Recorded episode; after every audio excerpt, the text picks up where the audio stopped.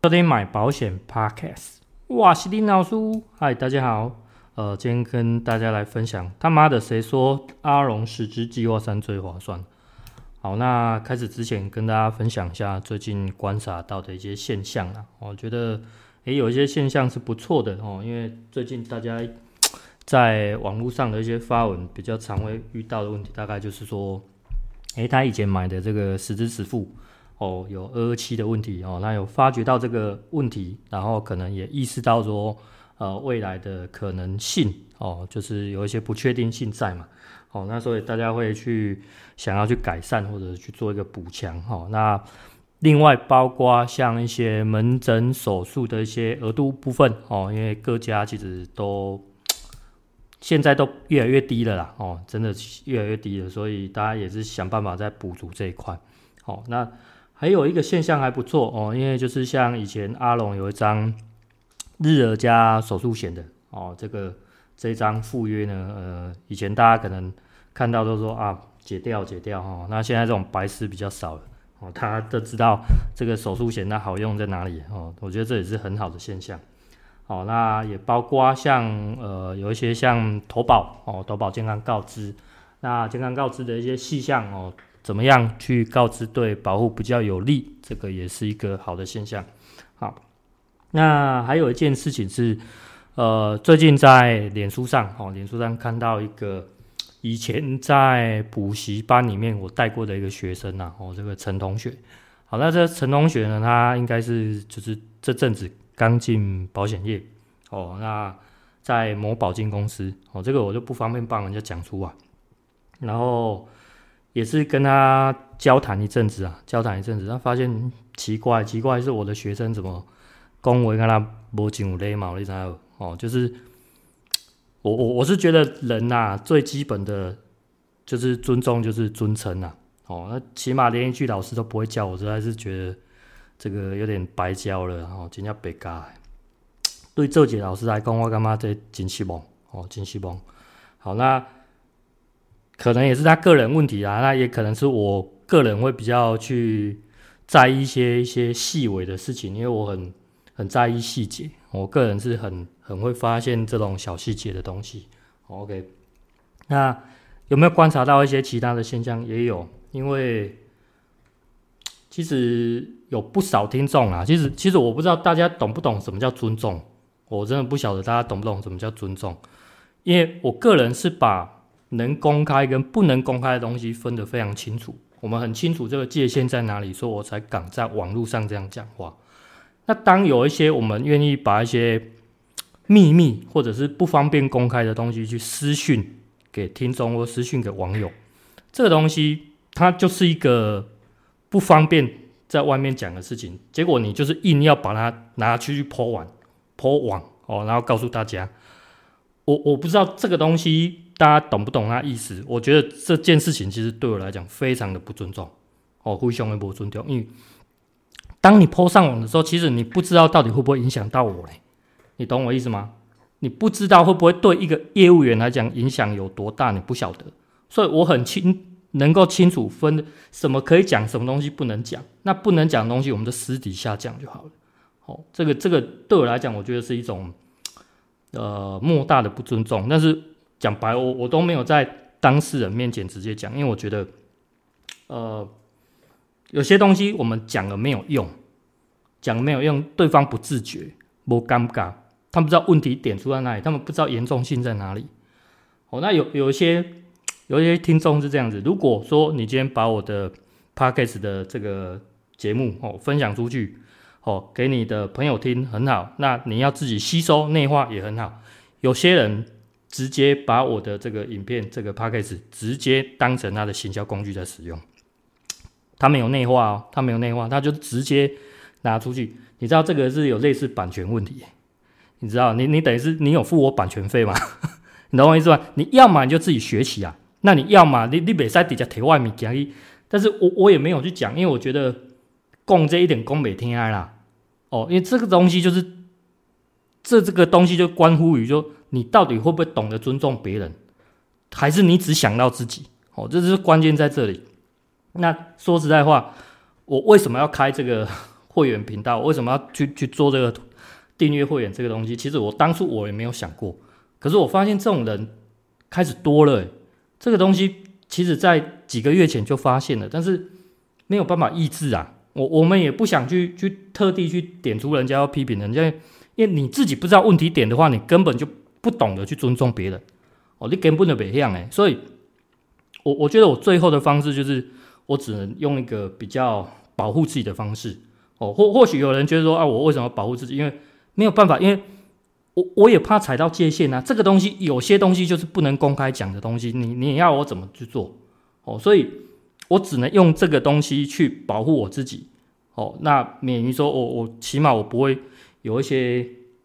呃，有一些界限的问题，或者说要有一些法规的问题，哦，我我觉得这样是相对对大家都好的，哦，所以当然我我觉得我就算我开这个会员制，这个费用讲讲较白，这这食袂饱，要袂死的物件啦，讲实这不是要摕来赚钱，这讲实这是摕来防小人的啦，也只能这样讲，因为我我你看啊，像外面有些有些老师在外面教一堂课。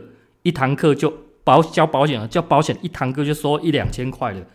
我我会员自由，你要这么高，你觉得这个才叫正式的教课？我也可以一个月就订一千多、两千多的啦。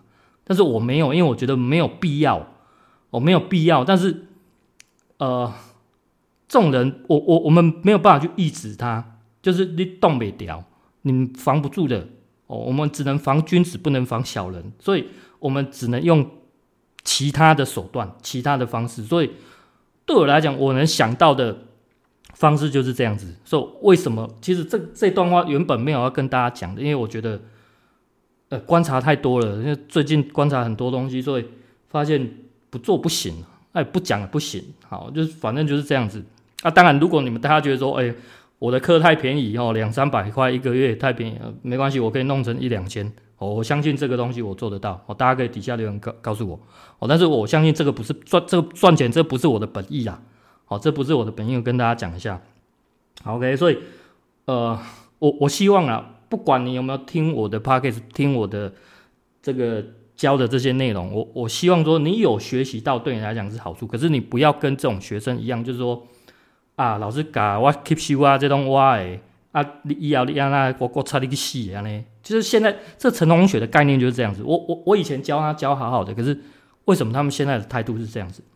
哦，就是我我我也希望说，所有的听众可以去把这个成功学当做一个借鉴哦。所以大家呃，这这是给给大家一些你要当垃圾话也可以啦，反正我就是把一些心里话讲讲跟大家讲哦，就这样好。那。听得进就听得进，听不进我也没办法。好，好，所以呃，接下来我们进入主题哦。就为为什么我今天会想要来谈这个阿龙这个实质，是因为，诶，我最近也在思考，诶，如果我有没有办法把我原本的旧阿龙的 B 型哦给提高哦提高？那后来有透过一些方式去问到，我就问到，那人家给我一个以前我觉得不太可能的方式，我去尝试，那。好，我想说，那就抱着死马当活马医哦。那所以等于这个也是在实验呐，在实验，在实验阶段而已。那我有自己自己操作，自己去实验看看，然后也送件了。那之后就是等结果。好，那送件之前，我一定会去参考这个 C 版的 C 版，因为我要提高额度嘛，我要去参考 C 版的，我到底规划到计划几对我来讲是最最理想、最适合的。那当然，网络上最多的罐头保单就是推计划三。那现在因为可能也怕面临停售，所以也很多人直接规划到计划五。好，所以在我不清楚情况之下，OK，那我就去研究一下它的费率。好，那跟大家讲一下我研究看到的一些什么东西。因为这张我很熟，这张在在我刚进以前这个阿龙这家公司，我我就看过了。它其实有一个很固定的规律，就是它每增加一个计划别，它增加的保额额度是一模一样的哦，一模一样的。这个额度差在哪里？差在跟大家解释一下，这个病房病房费差五百块，杂费差三万，手术费差两万，然后呃门诊的肿瘤治疗差两万，前后门诊差三百，然后补充保险金差一千。好，这东西会形成一个什么很漂亮的这个在数学里面叫公差哦。大家我不知道大家的国中数学学不学得好哦，有一个单元叫做等差数列哦，等差数列。所以如果你不知道的话，你可以赶快再去找你们以前数学老师恶补一下，要不然你要上网自己去 Google。OK，好，就是等差数列。那等差数列一定要什么？一定要有首项跟公差。首项就是什么？计划一。那公差我们刚刚跟你讲，就是一个很固定的增加的一个额度。哦，所以换句话说，如果它的额度固定，那保费呢？保费有没有增加固定的？我发现没有。哦，我是发现它的增加的保费是不规律的。换句话说，如果我能找到它增加的保费是少的，但是我又买到一样的保额，这样对我来讲是不是更赚、更划算？OK，所以我就透过这样去找它的规律。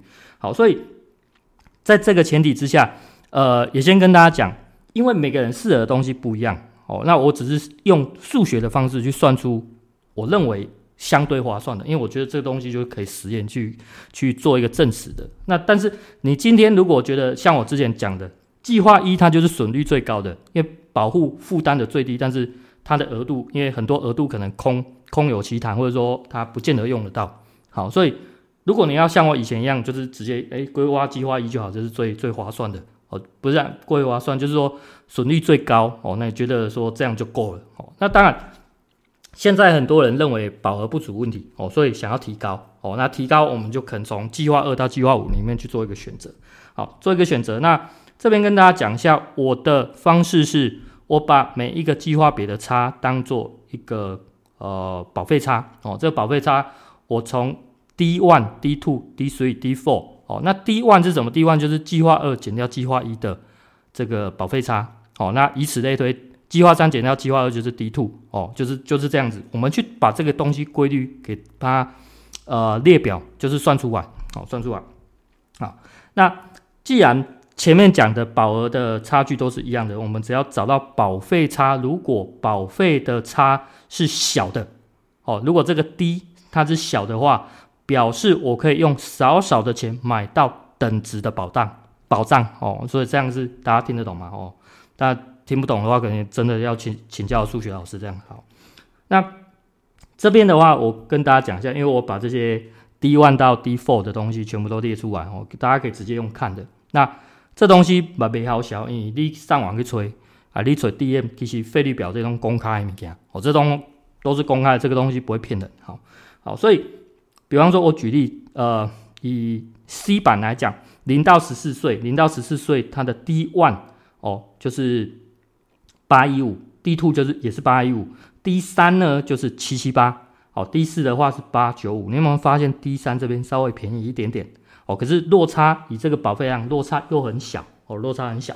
好，那如果你再看到四十五到五十四岁的话，诶，D one、D two，D one 最大，然后 D two。比较小了，然后 D 三来到一三九七，可是 D four 变成一七六七，这边最大跟最小落差有将近三百多块四百哦，所以我帮帮大家呃整理一下这个这个结论，然后就从零到六十四岁来讲，其实都明显看得出来，D three 的话它是最小值，好、哦，零到十四六十四好，那六十五岁开始呢，你会发现。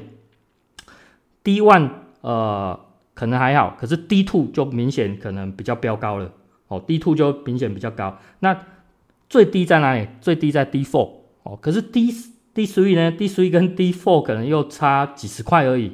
所以换句话说，你要么在 D three 或 D four 会是达到一个相对比较便宜的。所以整体来讲，其实买在 D。所以是最划算的。那 D 随代表什么？D 随代表我只要增加到 D 随上去的这个计划别，就是最划算的，就是谁？计划四。好，所以等于说以这个数据来讲，D 啊、不是计划四就是最最最便宜的。哦，为什么？因为我可以用少少的钱再加上 D 随呃就可以买到很漂亮呃一样的保额。哦，所以这个是我去透过数学这样子统计出来的东西。好，那当然呃有。如果你只是想要像我一样单纯提高保额，可是有些人就是想说，那我既然我买这张，我想要增加这个所谓的自付额，就是它增加它的低版，哦，低版。那 D 版的话，我们要考虑的东西是什么？就是你原始保费 C 版再加上 D 版两者的保费哦，这个东西也一样可以从你的 DM 或者是费率表里面去找到哦，所以这个是 OK 的。那这边的话，我就没有帮大家去写出来，因为大家可以去计算，我可以计算。那我这边提供的一样是呃合并版的哦，两者保费相加，但是这边要同一个计划别哦，同一个计划别相加哦，因为不同计划别那个相加会变成。不同张实支的，哦，OK，所以我们以呃，比方说两个都是计划一，两个都是计划二这个保费，然后再来算计划一跟计划里面的保费差，一样算出 D one 到 D four，这样 OK 吗？哈，好，所以算出来的话，你会发现，呃，以零到十四岁来讲，D one 的保费只有七七零，那 D two 的保费就是九零二，再上去其实大概都跟九百差不多，哦，那以此类推，你，呃，我这边提供到呃七十五岁到七十九岁的。所以你会发现，这边来讲，从头到尾都是谁最低？就是 D one，D one 是最少钱的哦。其他来讲都会相对再多一点哦，多个几百块。所以谁最划算？就是 D one 最划算。那 D one 最划算代表是谁？呃，买到哪一个计划表？就是买到计划二哦。所以如果你要去做自付额的话，你买计划二，然后也同时加 D 版的计划二，其实是一个达到最划算的值。好，那这边有一个我觉得蛮蛮。特别的一个结果就是说，你去看计划四单独计划四的这个保费，哦，这个保费呃各个年龄层都一样，跟计划二有加自付额的 C 加 D 版的这种总保费加起来，其实保费落差很小。换句话说，呃，它的这个这张险种在这个保费的区间，其实是对保护来讲是最便宜、最最有利、最划算的。哦，我我这个是我根据这样子数学去统计出来的。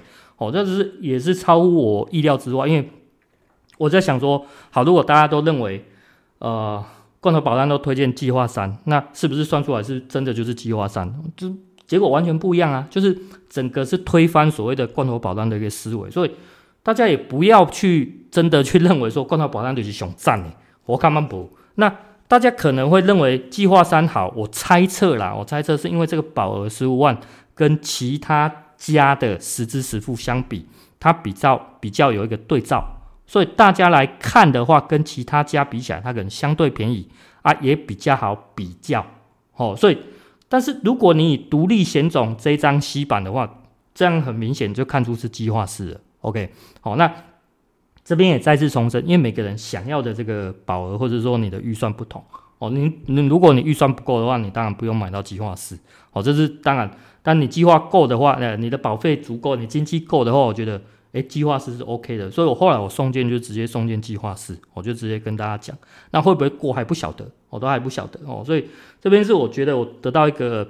数学的统计我觉得蛮有趣，然后也出乎意料，那也真的跟罐头保单的结果完全不同哦，真的完全不同。所以，呃，大家给大家做一个参考了啊，毕竟大家要不要试用那是那是你们的事情啊，因为每个人想的东西不一样。但是我觉得我不是一个守旧的人，我就是觉得说，哎，可以的话，我就找到更适合的东西出来，就是这样子。好，那最后个再跟大家分享一个小小故事，因为前几天去。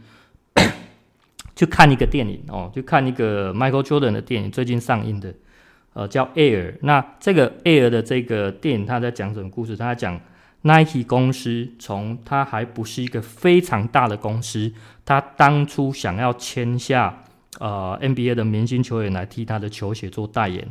那后来他找到相中了 Michael Jordan。那 Michael Jordan 当时只是一个新人菜鸟球员。哦，可是新人菜鸟球员，他当也打出他的身价出来啊，所以，呃，换句话说，他在新人的时候，他的身价就不算太低。可是比起当时更有名的像 Magic Johnson 或是 Larry Bird 来讲，他当然还是落差一截。哦，好，所以他们当然也是经历了很多的波折，然后想办法去签 Michael Jordan。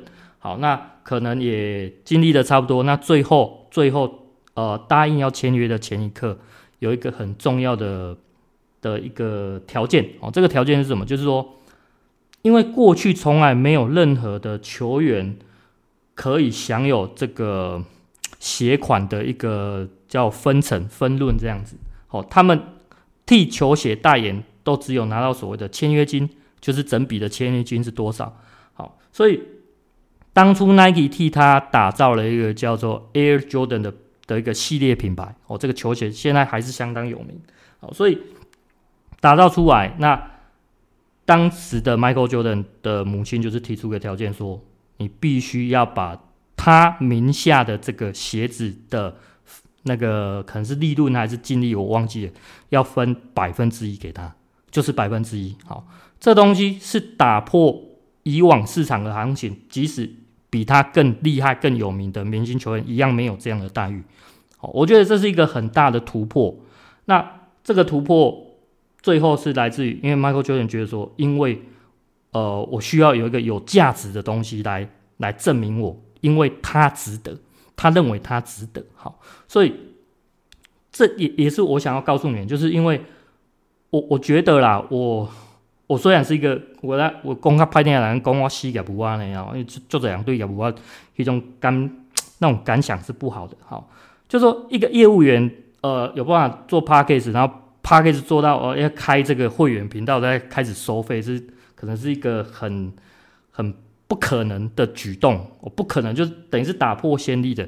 但是我觉得在这个区块，我又是想要一直不断的重新。去改革、去创新、去打破以前所有的一些旧思维的，所以我觉得我也在呃引领一个新潮流。我觉得呃这个东西不破不立啊，哦，所以当然作为先驱来讲，其实是一件非常辛苦，因为没有人开拓过，那我必须成为第一个开拓者，所以我觉得这一步非常的难，但是我一定要去做，因为没有人走在我前面的。哦，没有人走在我前面，说我必须要去做，所以，呃，呃，我我也希望说，因为我觉得啦，我讲白，我觉得我值得啦，我觉得我个人我值得，所以我我愿意去开这个会员。哦，那接不收接不接受看大家，因为我的前提不是不是为了赚钱，就是真的必须要防小人，没有办法，哦，没有办法。那所以跟大家讲，我觉得我也希望说可以创下一个。新的改革，新的东西出来，然后以后也让大家知道说，其实业务员的专业知识这个东西都是有价的东西，不是让人家觉得很廉价。因为大家把业务员想的一文不值，想的只想赚佣金，但是其实忽略到他们其实我我们是有价值性，我们是有专业性的，我们是有些东西是不可取代的。好，所以。当然，我不想跟一些呃大师老师级比，因为那个一堂课要几千块，这样就是我只是要告诉大家，我想要做一个先例哦。那也希望说，这个未来 maybe 可以带动未来的业务员哦。这个东西其实大家可以提高自己的价值性所在。好，OK，那呃，今天分享的其实真的有点长，但是我觉得有满满的话想要跟大家去说，这样子。好，那就是这样。那今天节目到这边，喜欢的就帮我按赞、追踪、订阅、分享、开启小叮当。大家再会啦，拜拜。